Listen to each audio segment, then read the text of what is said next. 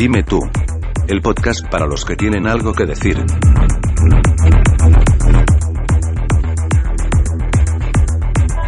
Hola, ¿qué tal? Y bienvenidos a la tertulia mensual de dimetú.com. Y esta vez tenemos a todo un especialista en lo que son los derechos de derechos de autor en internet. Tenemos a Andy Ramos. Hola, Andy. Hola, ¿qué tal, Dani? Muy bien. Eh, bueno, podemos decir, eres de Cádiz. Estudiaste, de Cádiz. Sí, estudiaste Derecho en Sevilla, ¿no? Y estuvi- estuviste viviendo en California. ¿Qué hacías en Sí, California? eh, pues la Universidad de Sevilla me dio una beca para estudiar un máster en propiedad intelectual en una universidad privada a medio camino entre San Diego y Los Ángeles. Y, y estuve allí viviendo un año, eh, justo el año pasado. Y de hecho creo que la primera vez que hablé contigo fue, estaba yo allí en, en la tertulia de junio, creo que fue, o julio. Yo, yo seguí allí en, en California. Ajá. Sí, ya me acuerdo, es verdad, ya me acuerdo, ya me acuerdo. Y ahora estás viviendo en Madrid. Ahora estoy en Madrid. En Madrid. Bueno, a ver, ¿cómo está el panorama español en este aspecto de los derechos de, de autor? Hombre, yo creo que o sea, realmente el tema de los derechos en, Internet se habla muchísimo. Además que, que parece que, que los derechos de autor han nacido hace 5 o 10 años y, y no es así. O sea, los derechos de autor tienen muchísimos años. La, la primera ley de aquí de España es de 1879, aunque ya hubo proyectos, o sea, que de hace más de 130 años hay leyes en España y, y a nivel internacional lo mismo, el convenio de Berna es el que regula todo a nivel mundial, todos los países industrializados están adheridos al convenio de Berna, que es de 1886, o sea que imaginaros la de años que tiene el tema de la, de los- la propiedad intelectual. Y en España sí que es curioso que yo creo que hay un poco de, como, o sea, como sabes, he estado fuera y he podido ver cómo se percibe esto los derechos de autor, la propiedad intelectual en otros países. Y en. España creo que somos especiales, somos un poco particulares ¿Por qué? porque tenemos otra ot- tenemos otra noción de, y sobre todo de hace unos 3 4 años para acá en España se está como em, como exigiendo o que se le está dando demasiada importancia a, o mucha importancia no digo demasiada sino mucha importancia al acceso a la cultura en, en detrimento de la- los derechos de los autores que, en algunos casos sí se respetan pero en, en otros no se respetan Es decir, que en los demás países se prima más el, el que el autor ah, cobre, ¿puede ser?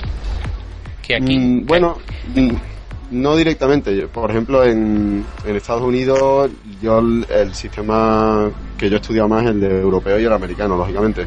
Y el, el sistema americano se llama copyright, o sea, derecho de la copia o derecho, un derecho más eh, patrimonial.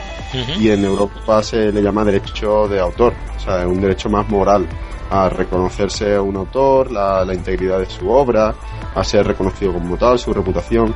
Y, por ejemplo, el, el derecho americano está muy mal reconocido el tema de autor, de la, de la defensa del concepto de autor y persona que crea y contribuye a la cultura de un país. Ujú. Y, y en España sí un poco los derechos patrimoniales están, aunque están perfectamente reconocidos por la ley, y que eso no, o sea, la ley en ese aspecto no es demasiado mala, es mala pero no demasiado, pero sí hay, bueno, pues como un poco de que se quiere limitar más esos, de- esos derechos, más de lo que de lo que ya están en cierto modo. A ver, hay supongo que mucha mucha disparidad de opiniones con el tema de la palabra pirateo, ¿no? ¿Qué es pirateo? Porque hay gente que dice pirateo es ah, descargarse una canción en un programa de peer-to-peer, un P- P2P como el, el Emule, por ejemplo. O pirateo es comprar en el Top Manta. O pirateo es... ah, es decir, cada uno tiene una noción diferente de lo que es el pirateo. Pero legalmente, ¿qué es el pirateo? Hombre, le- legalmente el pirateo no existe. No hay una definición legal. No, no vas a ver eh, la palabra pirateo en ninguna, en ninguna ley, o por lo menos no en ninguna ningún texto. A lo mejor en la exposición de motivos de alguna ley sí, pero no en, en el texto. Pero mm, ya es la, la definición que le de cada uno. Yo el, yo coincido con mucha gente que para mí el pirateo es lo que lo que se hace en las calles, el top manta. Yo el, el tema de las redes peer-to-peer no lo veo tan no lo veo pirateo, o sea, lo veo un intercambio de archivos que puede ser más o menos legal, depende de la interpretación de cada uno y depende de las normas de cada, de cada país, pero pero no creo que yo el tema de pirateo lo, lo uno más a una donde haya unas redes de, de personas que se estén lucrando gracias al, al, trabajo y a las obras y a las propiedades de, de otros. Pero si a mí me piden, oye, ¿tú crees que los, los que se descargan a través de redes peer-to-peer y que coste que yo no me descargo, no por nada, sino porque no me porque no me gustan eh, la calidad de, la, de los archivos. Prefiero esperar a que salga una película en el, DVD y alquilarla por un euro cincuenta. Pero, pero yo no creo que sea eso tanto pirateo como lo que, pues las calles, el, la, los pobres inmigrantes que están ahí vendiendo y que, que solamente son el escaparate de, de redes internacionales, la mayoría de ellas. Aquí es uh, está prohibido uh, intercambiarse música desde programas de tipo emule en España. Ver, eso sí. Eh, hay otros países que está claramente prohibido. Por ejemplo, eh, Estados Unidos, ¿no? Estados Unidos es claro que ahí estás haciendo una, una comunicación pública. Allí no tienen el derecho de copia privada. Uh -huh. Allí tú no tienes tú no tienes derecho a, a grabarte un CD para uso privado, con lo cual toda grabación es una vulneración de los derechos de autor, aunque se, se ha enmarcado dentro de una, un concepto que se llama fair use, que es una especie de uso justo, uso pues un uso justo de la de una obra protegida. Entonces, aunque no existe ese derecho a hacer una copia privada, sí se ha de quedar mmm, mínimamente amparado por otro por otro concepto, que es el fair use. Eh, en España hay gente que opina que sí, hay gente que opina que no. El otro día estuve yo hablando con un profesor de, de Derecho Penal de una universidad aquí de Madrid y es que y un, un, hombre muy muy especialista y él me decía que, que no es un ilícito penal, es decir, no está penado por la por el Código Penal, el artículo 270 que se hablaba mucho hace un año, se modificó y la gente se pensaba que iban a meter a todos los la gente que intercambiaba datos, eh, que intercambiaba archivos le iban a meter en la cárcel, eh, no está penado por el Código Penal y yo estoy de acuerdo con él.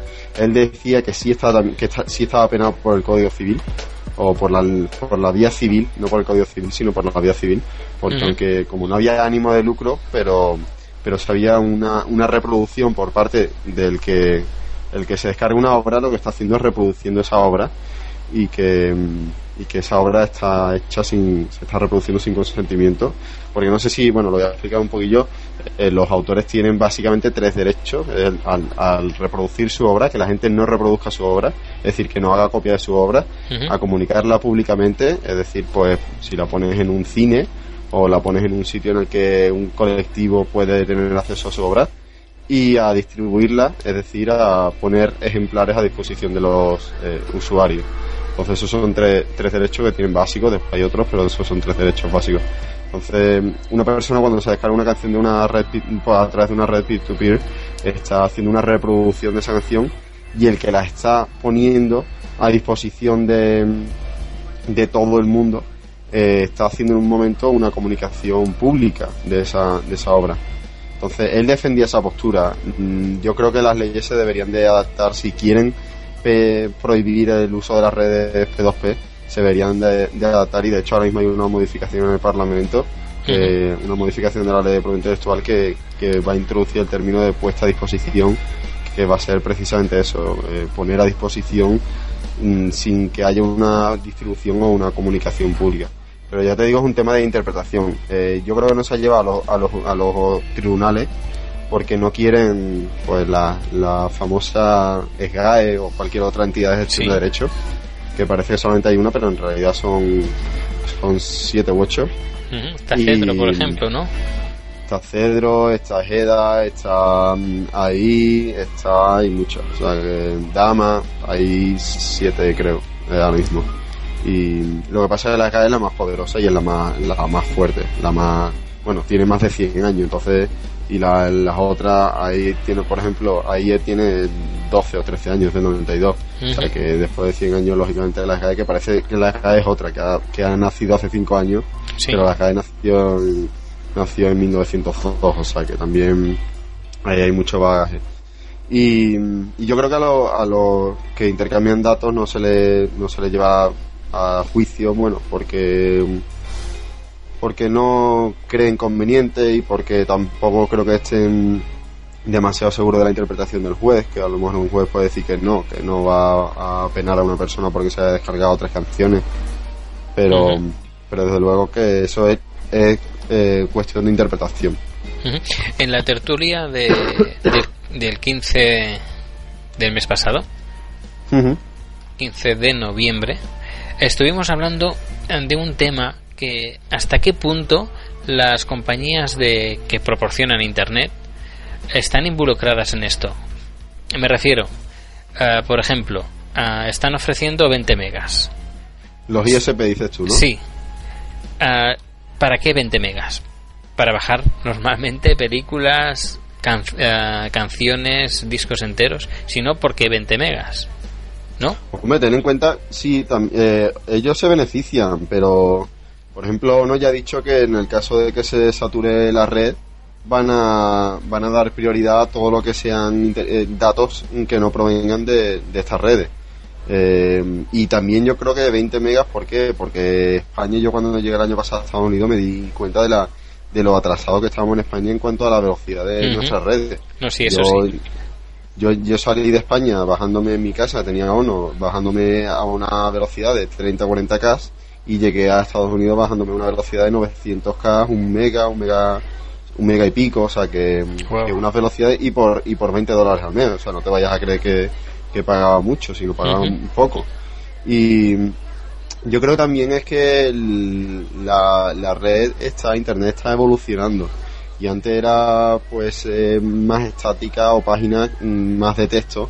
Si tú ves alguna, alguna página web diseñada en el año 96, 97, es puro texto y algún que otro gráfico porque claro, tarda muchísimo tiempo en descargarse. Ahora ya se están metiendo muchísimo sonido y hay muchas muchas empresas que ofrecen música y películas a través de internet. Si tú te quieres descargar una película a través de internet, te puedes ir a movielink.com, pagar creo que son 3 dólares por, por una película y, te la descargas a tu ordenador y la puedes ver cuando, cuando quieras.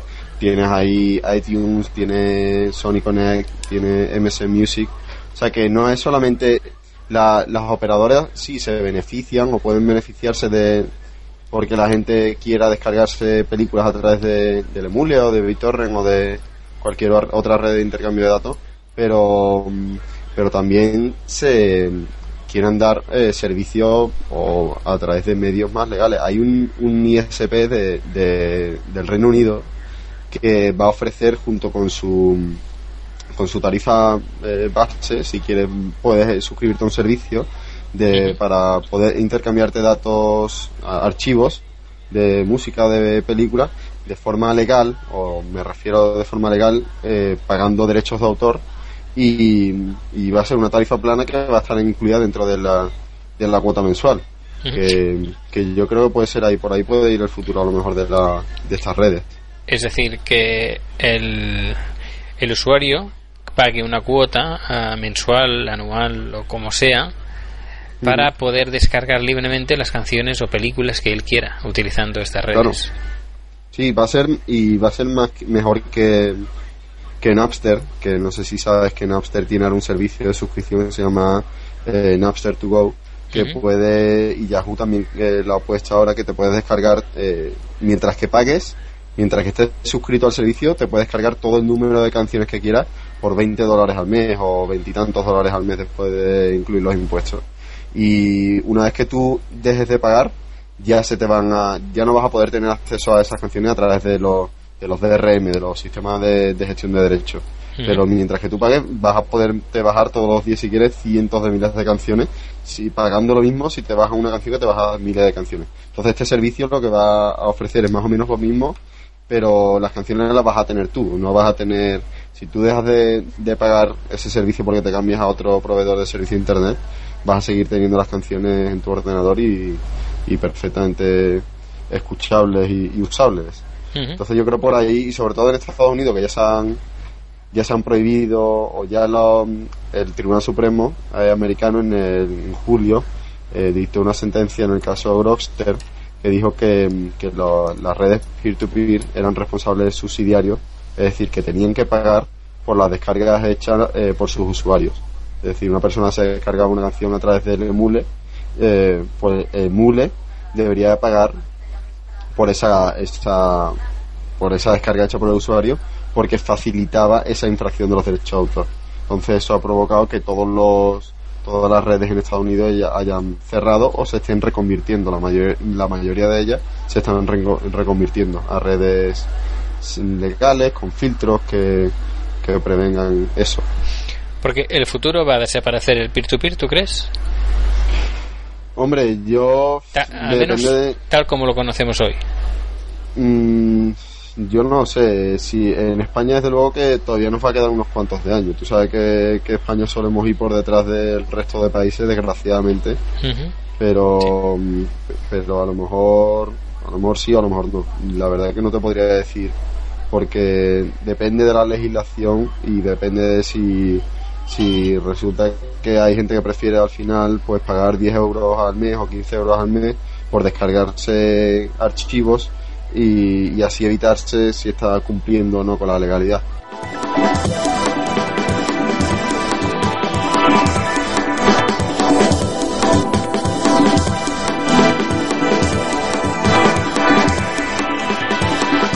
El tema de denuncias que ha habido en Estados Unidos, ah, ¿tú qué crees que.? Porque a veces han sido multimillonarias por ejemplo, a gente mayor que se le ha denunciado con, multas millonarias. ¿Qué, crees de, de, qué piensas de todo esto?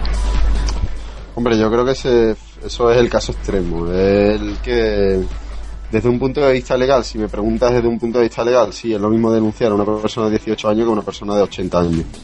Pero, pero hombre, que también hay que ser un poquito razonable y, y que una persona mayor sea yo creo que el tema esto de las denuncias se le debería advertir antes y decir, oye, mira, que sepas que estamos, que sabemos que te estás descargando esto, que esto es ilegal, eh, desiste de tu práctica, que si no te vamos a, que te vamos a denunciar y vas a tener que llegar, porque esa, lo que están pagando son acuerdos extrajudiciales. de las miles de demandas que se interpusieron allí o de advertencias, eh, todas menos 5 o 6 se llegó a un acuerdo y los otros 5 o 6 fueron a juicio, pero allí en Estados Unidos ir a juicio es casi quedarte en la bancarrota. O sea que la gente evita el juicio a toda costa pagando 3.000 o 4.000 dólares por, eh, por las canciones que se ha descargado.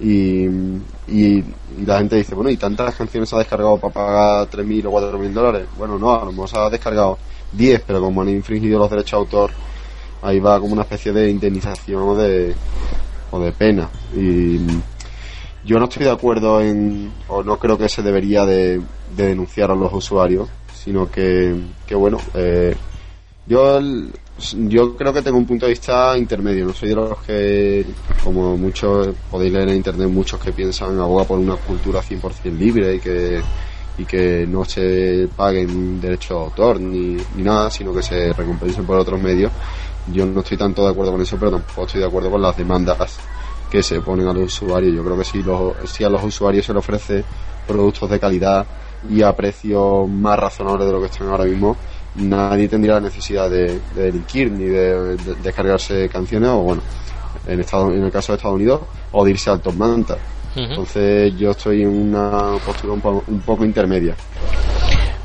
¿Qué piensas sobre los derechos de, Creative Commons? Bueno, lo primero que no son derechos, son licencias. Bueno, las licencias, eh, perdón. Las licencias Creative Commons eh, me parecen bien, o sea, bien.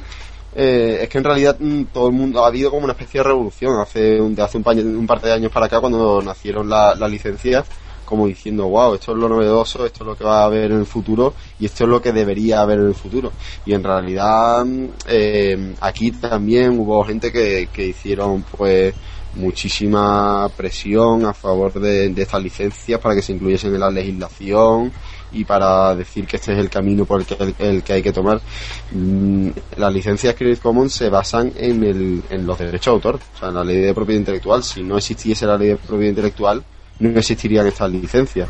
Entonces yo creo, vamos, yo estoy a favor de ellas. Si vais a mi página interioris.com o mi podcast o mi blog, yo tengo ahí puesto un, icono, pero de, eso, diciendo que mi página está sometida a esas licencias pero no, no deja de ser, la, yo desde mi punto de vista, la licencia no deja de ser como una especie de aviso, mira, así es como yo quiero que utilices mi obra que si que le des mi, mi, reconocimiento, mi paternidad, como se, se, dice, que no la distribuyas con fines lucrativos, que me avises, que es como una especie de, de requisitos. Si quieres utilizar mi obra, tienes que cumplir estos, estos requisitos.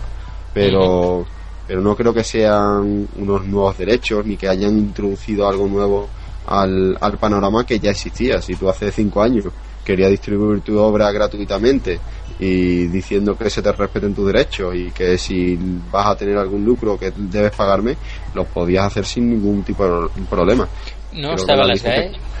¿Problemas con las no, GAE? No, no. Eh, ya eso depende de la de qué tipo de obra. Eh, si tienes un, un cuadro, por ejemplo, o una fotografía y la pones en, la, en una página web y la pones bajo licencia Creative Commons, ahí las GAE no tiene nada que decir o si tienes una canción y tú no eres socio de las GAE y quieres ponerlo allí al, en internet, como no, todas las canciones de... Si uno es socio de las GAE.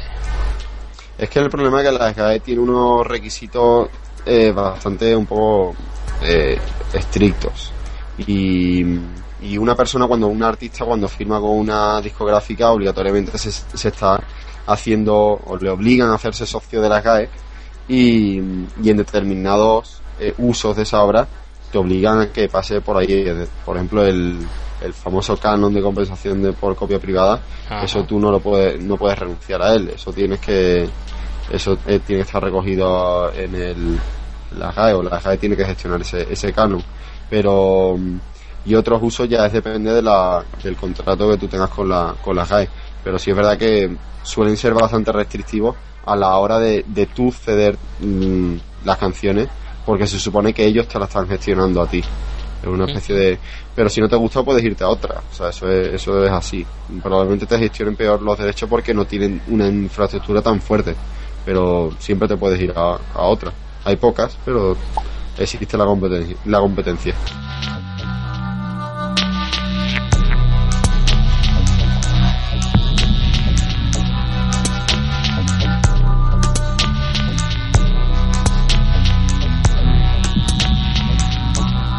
¿España es más pirata que el resto de países europeos? Mm, yo no lo sé. Eso parece ser que es lo que dicen las estadísticas y los informes. Desde luego el tema del Tom eh, bueno, si, eh, si, lo comparas con países industrializados o de si vas a pues a África o a países o a China, China aquello es un hervidero de, de piratería o a Sudamérica, algunos países también de Sudamérica el nivel de piratería es, alcanza el 90%, pero también porque no, no hay una industria fuerte, entonces los usuarios no pueden conseguir las obras si no es a través del mercado pirata.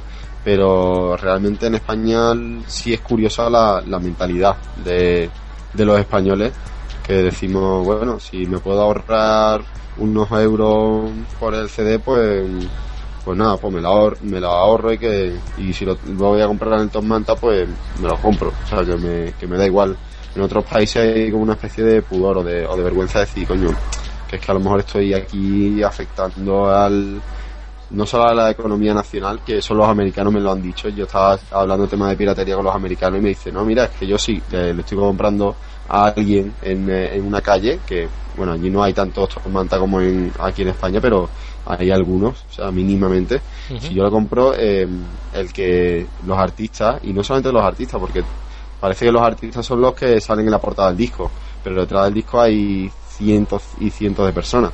Yo lo, se lo digo a todo el mundo. Yo estuve trabajando allí en Estados Unidos en, un estudio de, Hollywood y, allí yo vi solamente a un famoso. El resto de, días lo que veía eran carpinteros, electricistas haciendo decorados, eh, montadores, eh, de todo. O sea, personal operario eran cientos y cientos los que estaban allí haciendo los, los decorados. Y lógicamente esa gente también se van a la calle. Si no se si la gente no va al cine o si la gente no eh, ve una película por televisión porque ya la han visto antes de eh, comprada del Tom Manta. Entonces en Estados Unidos sí hay esa conciencia de que si yo no doy de comer a esa persona esa persona perderá su trabajo y no vendrá a mi tienda, por ejemplo, a tomarse un café.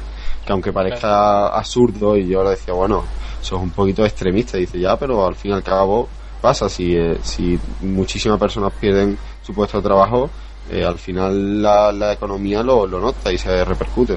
Entonces, España somos piratas, bueno, somos un poquito porque la verdad que las ventas en yo cada vez que paso por la calle un, un tomante y veo a la gente comprando eh, compulsivamente pues digo bueno pues pues nada cada uno que haga con su dinero lo que quiera no pero tampoco me parece demasiado bien para para todos en general. Hablemos un, un pelín sobre los podcasts. Uh, normalmente uh, uh, casi todos utilizan uh, música con con licencias de Creative Commons. Hay otros que se deciden pues a, a, a pagar una, una, licencia a la SGAE, por ejemplo, o las otras licencias, por ejemplo, en Estados Unidos. Uh -huh. uh, y también ha habido un, un, debate bastante intenso sobre en los podcasts qué es mejor utilizar, música con licencia o música sin licencia. ¿Tú qué crees? ¿Cuál es tu opinión? Yo creo que yo en mi podcast eh, utilizo música con licencia Creative Commons. Me, uh -huh. Casi siempre me la bajo del Podchain Music Network. Pero yo creo que depende. Yo, eh, por ejemplo, hay gente como Arman Serna del podcast de todosvuelven.com que utiliza, el, él ha pagado, vive allí en California, ha pagado a BMI y ASCAP, que son las equivalentes de las GAE allí en Estados Unidos. Y él dice que él, esto es su hobby, a él le, le gusta poner cualquier tipo de música, no solamente eh, música comercial y o que se o protegida por derecho a autor o bueno es que todas las canciones son, están protegidas pero bueno eh, música más, más de más comercial sí. y, y que él prefiere eso porque le gusta simplemente pero realmente el otro día cuando estuvimos aquí en, en Madrid eh, con Jerónimo Palacios, con José Antonio Gerado y otros podcasters lo estuvimos discutiendo y yo se lo dije, yo creo que la música comercial, eh, si queremos que, la, que las personas o que el público mayoritario mmm, acuda a los, a los podcasts, eh, hay que darle un poquito de, espacio a la música comercial, porque quieras o no, estés a favor o en contra de, de eso, eh, al final la gente le prefiere escuchar una canción de Madonna, de Paulina Rubio o de David Bisbal antes de un actor, de un cantante que o de un grupo de Finlandia o Suecia, aunque sean muy buenos, muy buenos, pero prefieren escuchar lo que escuchan en las radios tradicionales, que a lo mejor es muchísimo peor, probablemente, porque yo no escucho ningún tipo de esa, de esa música. Pero yo creo que si queremos popularizar un poco el tema del podcasting, hay que darle más cabida a la, a la música comercial y por supuesto que, la, que las GAE o la, eh, o la Asociación de Artistas, Intérpretes Ejecutantes, cualquier otra entidad de gestión de derecho de autor, mmm, adapten sus, sus licencias y sus precios al, al, entorno del podcasting porque no pueden cobrar lo que lo que están cobrando a día de hoy. Porque cuánto cuánto cuesta un podcaster que quiera poner música en su en su podcast pues la, pues la, la, consulté el otro día. Ahora mismo así de memoria me pilla más o menos. pero, pero la consulté el otro día y, y, no era no era barato. Además tenías tenías que tener en cuenta varios parámetros como si tienes publicidad o no en tu, en tu página web. Y, y que no es eh, no es una licencia barata como en, en el BMI que uh -huh. es la o la ASCAP de allí de Estados Unidos que suelen ser unos 30 dólares al mes más o menos. Sino que que era bastante. Era eso un bastante y tienes que tener en cuenta cuántas obras vas a poner eh, cuál es el uso que vas a hacer de, de esas obras el número de descargas que se va a hacer o sea que. Y no sé si iba alrededor de los 100 euros al mes, o, pero vamos, que. Pica, pica. Que ahora mismo no estoy muy seguro. Sí, que esa cantidad pica, la verdad es que pica. Y más, sí, no, no, es, siendo es un, pod, un, podcast que no, no haya publicidad y que se ha mantenido por una persona como, como hobby. Es sí, sí. bastante caro. Bastante caro. Mm. Una solución podría ser, por ejemplo, un que la SGAE tuviera un, un una tarifa de podcaster y que fuera módica. Así supongo que habría más gente que se apuntaría a poner música con licencia, bueno, con copyright. Mm. Yo creo que, bueno, toda la música es con copyright. Pero bueno, me refiero a que, que la música libre, un, que no sea sí, música libre. Mm. A Madonna, por ejemplo. Yo, yo creo que sí, yo creo que si se adaptase, eh, mm, por ejemplo, yo no sé si tú escuchas a Dan Curry, que del, de, eh, que es el que inventó el, o el que creó el tema este del podcasting, eh, lleva como un mes cabreadísimo con la con ASCAP y con BMI porque le han dicho que porque él de vez en cuando ponía canciones comerciales o ponía lo que él llamaba mashups, que son mezclas de remixes de, con varias canciones y que era muy muy buena. Pero mm, y, se, y le, le han mandado una carta diciendo que si quieres poner si quiere poner esos mashups o, si quiere poner mm, canciones comerciales tiene que pagar. Y lleva un mes cabreadísimo diciendo que, hay que ver, que, que, no él no debería de pagar, que se deberían de cambiar las normativas, que de... Bueno, sí, yo creo que sí se adaptan, pero allí en Estados Unidos pagan muchísimo menos, allí se han adaptado, o sea que él podría perfectamente pagar 30 y además el que, que gana dinero por su podcast, que tiene publicidad de Earthlink ahora, podría por 30 eh, dólares al mes, podría pagar perfectamente eh, esa licencia para tener el repertorio de, estas entidades de gestión y, aquí en España desde luego se tiene que, adaptar y, bajarlo bastante, bajarlo mucho porque porque ahora mismo está muy caro.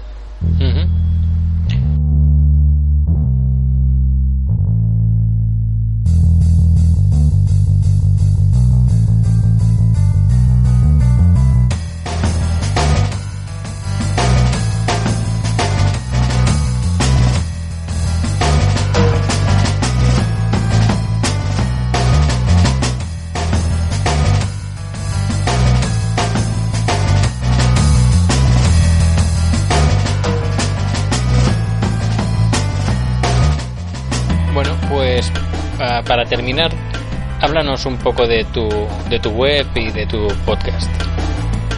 Bueno, yo mm, hice mi web eh, que está en interjuris.com. Lo primero, la interjuris, el nombre, la gente se confunde bastante. Inter es de internet, juris en latín es derecho, entonces de derecho de internet o al principio empecé la colgué hace casi tres años y empecé como una web eh, especializada más en derecho a internet, pero poco a poco le ha ido derivando más a la propiedad intelectual y hablar de lo que se conoce el derecho a entretenimiento, de las películas, de la música, de la mm, de los libros, de la página web, también lógicamente. Y, y la hice principalmente porque creo que en el tema de la propiedad intelectual aquí en España hay muchísima desinformación.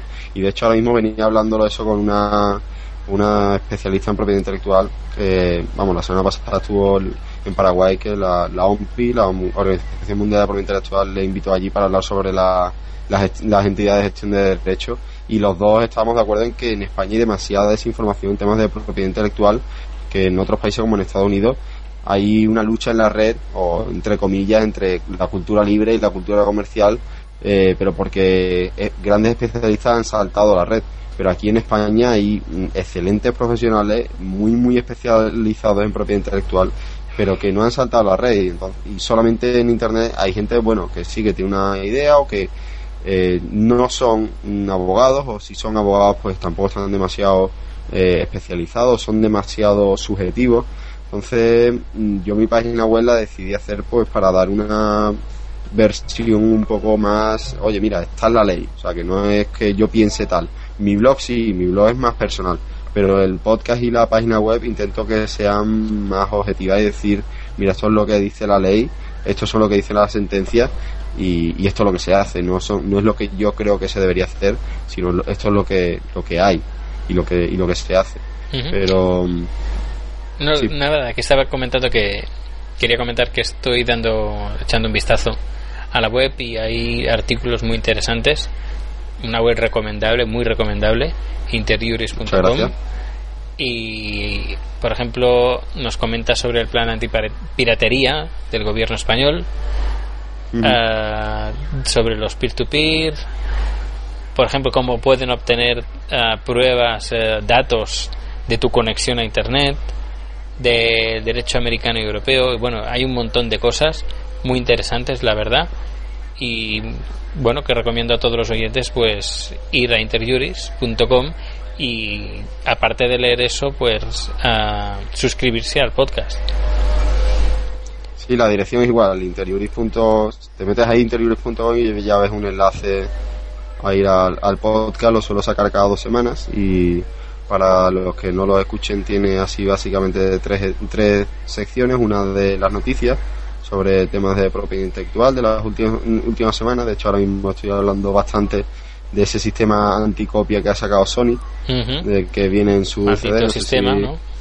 Sí, sí, y el XCP creo que se llama. Y después hablo un tema, tengo el tema del día que hablo sobre eh, una parte específica sobre, de la propiedad intelectual. Por ejemplo, el último estuve hablando sobre la duración de los derechos de autor, cuánto duran, porque a diferencia de tu casa, que la tienes ahí hasta que tú la vendas, los derechos de autor eh, caducan.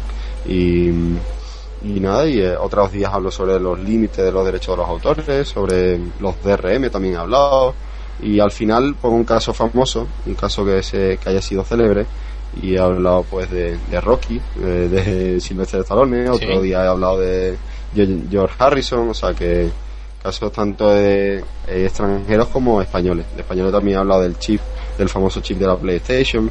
O sea que son temas que intento que sea que no sea un parrafazo allí, un discurso legal, sino que sea un poquillo ameno y que la gente se entretenga y al mismo tiempo lo que te estaba diciendo antes, que, informe.